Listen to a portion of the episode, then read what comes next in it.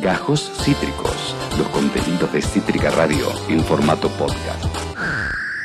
Estamos eh, en una oda del gobierno porteño a la especulación inmobiliaria y a la ciudad para pocos. Un poquito ya nos, adelantaba Chiesa en la columna de frente y ahora vamos a profundizar de lleno en este tema con el politólogo, el legislador porteño por el frente de todos y el director del Centro de Estudios Metropolitanos. Él es Matías Barroeta Beña. Matías, acá Esteban de Cítrica. ¿Cómo te va? Buenas tardes. ¿Cómo estás? Encantado, gracias por, hacerte el tiempo, Matías. Eh, eh, leyéndote, siguiéndote, eh, te quería consultar por una preocupación que, expresaste y que expresa el frente de todos en la ciudad, que es cómo la reta, el gobierno actual de la ciudad, está saboteando el sueño de la casa propia para el porteño y la porteña. ¿Cómo es eso? ¿Qué está pasando en ese aspecto? Sí, ahí nosotros venimos trabajando, la verdad que hace dos años estoy en la legislatura porteña y la principal agenda que tiene la, ciudad y la reta tiene que ver con el armado de un esquema de negocios inmobiliarios. Ahí la verdad es que primero ¿no? hay cierta oposición cuando, cuando nosotros planteamos alguna oposición a algún proyecto específico. Es lógico que por ahí algunos compañeros nos planteen, bueno, pero si se construye una torre, hay puestos de trabajo, se necesita que crezca el trabajo, ¿por qué vamos a estar en contra de un edificio y demás? Entonces nos pareció que era importante eh, tratar de vincular, nosotros lo hacemos en el Centro de Estudios Metropolitanos, vincular las decisiones académicas con la política, ¿no? para poder tener una lectura más global del impacto de cada una de esas decisiones. Entonces ahí es donde empezamos a generar ámbitos, no solo nosotros, también el colectivo de arquitectas, diversos centros de estudios, universidades, especialistas, organizaciones que desde hace mucho vienen en las calles, eh, como Basta de Demoler, como eh, defenderse del patrimonio, los que están en el casco histórico protege, una enorme cantidad de especialistas y protagonistas que vienen hablando de esto, donde tratamos de mostrar bueno, las consecuencias de este modelo extractivista en la ciudad. Mm. Es decir, el modelo que se plantea en la ciudad desde los años 70 es un modelo de financiarización del suelo, esto es un crecimiento exponencial con fines especulativos del metro cuadrado en las ciudades y toman una serie de decisiones cambio del código urbanístico, cambios de codificación, eh, ahora los convenios urbanísticos, proyectos específicos como el caso de Costa Urbana, en Costanera Sur, en la Ciudad Deportiva de la Boca o Costa Salguero, donde lo, que buscan es extraerle al metro cuadrado el mayor valor que puedan en dólares. Esa construcción después eh, se destina a sectores ABC1, que son donde más caro se pueda meter el metro cuadrado, es decir, se busca ciertos barrios, las cinco comunas que concentran casi toda la construcción, son las donde el metro cuadrado vale más, y se busca eh, darle la mayor eh, rentabilidad a partir de que sean lugares de lujo. Eso lo que produce es una saturación, porque no son tantos eh, los, que, los ricos que pueden pagar 7.000, 6.000 metros cuadrados. Entonces, ¿qué es lo que pasa? Los compran, pero los compran para especular inmobiliariamente. Es decir, mm. lo compran para que después eso sea una reserva de valor en dólares. Eso provoca que se hayan construido 30 millones de metros cuadrados en la ciudad de Buenos Aires en los últimos 20 años, teniendo la misma población y habiendo duplicado el déficit habitacional. Es decir, como Puerto Madero, que tiene 62% vacío, vamos construyendo torres con amenities de lujo que quedan vacías, muchas de ellas, y lo que hacen es hacer crecer el metro cuadrado. Entonces, la consecuencia de esto es que para todo el resto de los mortales que vivimos de un salario en pesos, que cada vez esté más lejos, es cada vez cuesta más salarios la posibilidad de comprar una vivienda. Esto ya no es solo el problema de las 300.000 personas que viven en villa, de las 8.000 que viven en situación de calle, sino de todos los sectores medios y populares un joven de Palermo, que por ahí sus padres de otra época tienen un departamento, es casi imposible que pueda acceder a una vivienda propia. Y el aumento de los alquileres, porque los alquileres buscan también una rentabilidad en términos de porcentaje en dólares, con lo cual, frente a cada devaluación, se busca recuperar ese crecimiento, o en los últimos tiempos, bueno, no respetando tampoco la ley de alquileres. Por eso decimos que la consecuencia de ese modelo de acumulación extractivista es la dificultad para acceder a la casa propia, mientras que podría ser todo absolutamente diferente, es decir, si el Estado interviniese a favor del derecho a la vivienda de todos, podría tener herramientas de construcción de vivienda social con el Estado participando, o viviendas públicas o privadas, hechas con constructoras de menor tamaño, que además distribuiría mejor la renta que estos grandes que terminan fugando el capital y resolvería el problema de la vivienda de los porteños y porteñas en un círculo positivo de generación de puestos de trabajo, movilidad de todo el sector de la construcción, pero resolviendo un derecho que es el derecho a la vivienda que está vulnerado. Matías, vos sabés que, cuando conectamos con tu equipo de prensa, que muy gentilmente siempre nos, aproximó muy rápido a vos, eh, lo que pensamos, lo que queríamos hacer era conectar justamente con alguien del frente de todos, siempre tenés muy buena disposición con los medios, eh, porque se explica tan claro, todo, viste que hay un blindaje con la reta tan fuerte, y es tan tan racional eh, la crítica y, la, defensa que se hace ante el avance. Por ejemplo, me voy a otro polo, ¿no? Pero que también tiene que ver. Mientras está este avance con una inmobiliaria para ricos, porque vos lo dijiste, no son casas de acceso popular para la gente, no, casa para ricos, metros cuadrados para ricos. Los mortales que te sumo una más, que viajamos en subte todos los días, eh, escuchamos, yo era menor de edad cuando escuchaba que eh, iban a extender el subte eh, dos, dos estaciones más, una estación más, que iba a llegar a Barracas y gobernaba Macri. es increíble cómo un, la especulación inmobiliaria está en auge y la especulación con, con, el votante, imagino que también con el porteño, también es, es asombroso. No sé vos cómo, cómo te lleva esa comparación.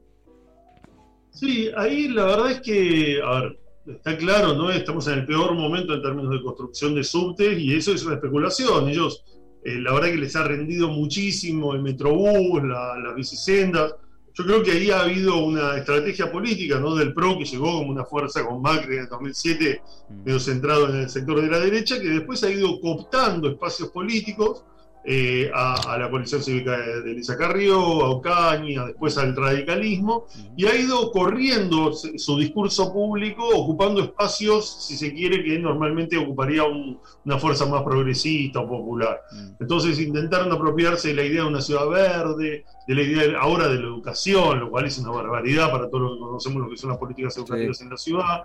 Y en el tema del transporte, la verdad que hubo un error del Frente de Todos y de algunas fuerzas de oponerse en su momento al Metrobús, por ejemplo, o a las bicisendas. Eso creo que les permitió a ellos capitalizar ese discurso y con una herramienta, pensemos que Macri llegó a presidente hablando del Metrobús, ¿no? que es un carril exclusivo de, de colectivo, casi, o sea, una cosa absolutamente básica.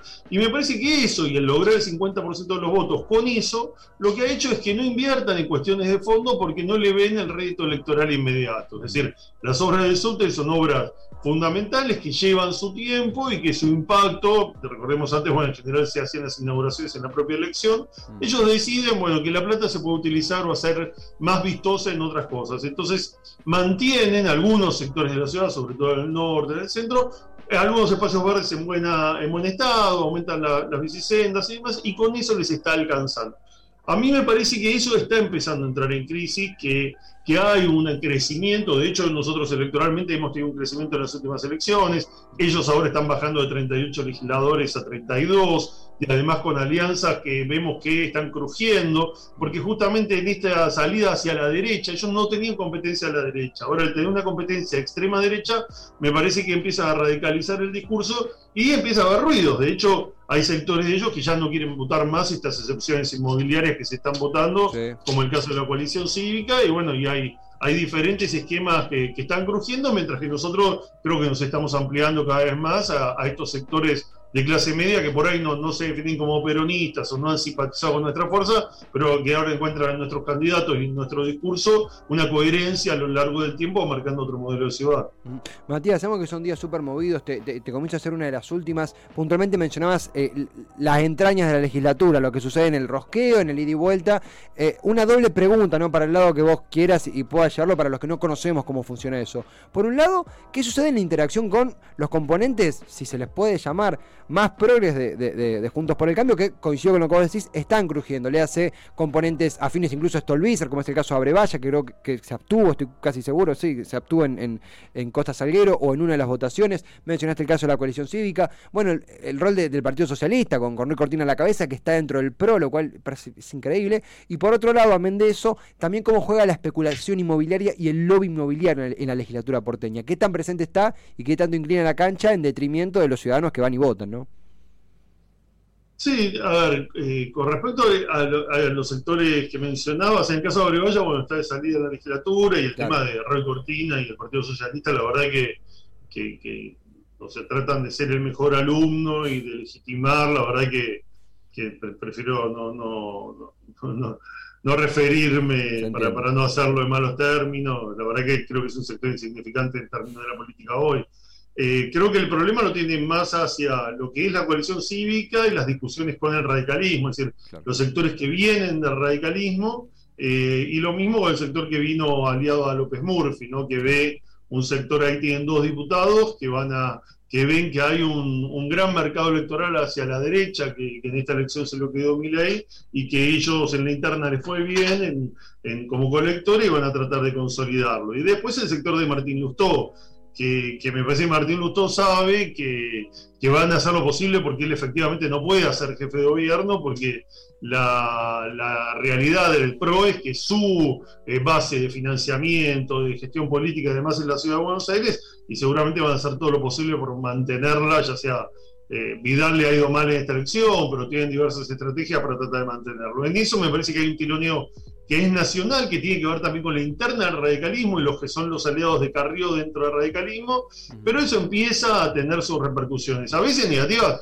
Hoy en la legislatura de la ciudad se eligieron las autoridades y la vicepresidencia segunda de la legislatura, que pertenecía al Frente de Todos, no fue arrebatada para entregársela a Martino Campo del radicalismo para resolver su interna, rompiendo una tradición, las reglas que se hacen en diputados nacionales, es decir, nos dejaron ofrecían una vicepresidencia tercera que no aceptamos, pero nos dejaron fuera de la conducción de la Casa con teniendo un tercio de los diputados, eh, con lo cual están, están dispuestos a ir avanzando, pero demuestra la debilidad de esa alianza, donde bueno, hay varios sectores que ya les han dicho que no van a votar más estos convenios urbanísticos, la coalición cívica lo ha dicho así, hay que ver qué hace el sector de Miley y la extrema derecha, que, yo creo que, se van a poner de acuerdo a través de prebendas y demás, para avanzar con eso que es escandaloso. Ahí está el lobby del sector inmobiliario, que no viene a la legislatura, la verdad es que tiene eh, los acuerdos los hace con el jefe de gobierno y después se baja la orden a la legislatura.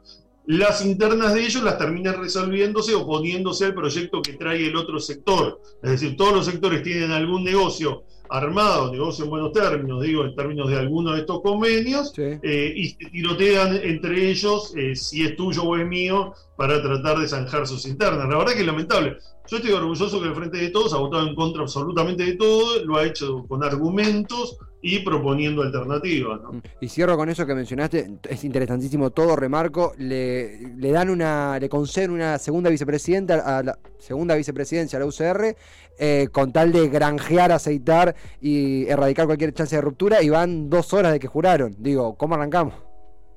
Sí, sí, sí, ya les han entregado el Banco Ciudad, le han entregado el Ministerio de Desarrollo Productivo, ahí hay una alianza del sector de Jacobí, que hay otra alianza con el sector Angelici, y después están, bueno, los, sectores que están aliados eh, a, la coalición cívica y, la disputa nacional, ¿no? Que hay con, Morales y demás. Yo creo que esa interna eh, nos puede dar una oportunidad de poder recomponer con un sector popular, con alguna tradición histórica del radicalismo, como para tratar de plantear una alternativa que, pueda, que pueda tener una Argentina democrática, republicana y que no se corra eh, peligrosamente a la derecha como está pasando en otros lugares del mundo. Me parece que es muy sano lo que está pasando en Chile, que el candidato eh, de la izquierda está cada día más consolidado y se produce una unidad con sectores que no iban a apoyar originalmente al candidato de la izquierda, pero que ante la amenaza de la derecha necesitan unificarse. Y lo mismo me parece que pasa en Brasil con Lula, mm. que va a estar acá con nosotros eh, este viernes, va, a estar viniendo, eh, que me parece que también hay muchos brasileños que tal vez no lo querían o no quisieron la continuidad de Lula,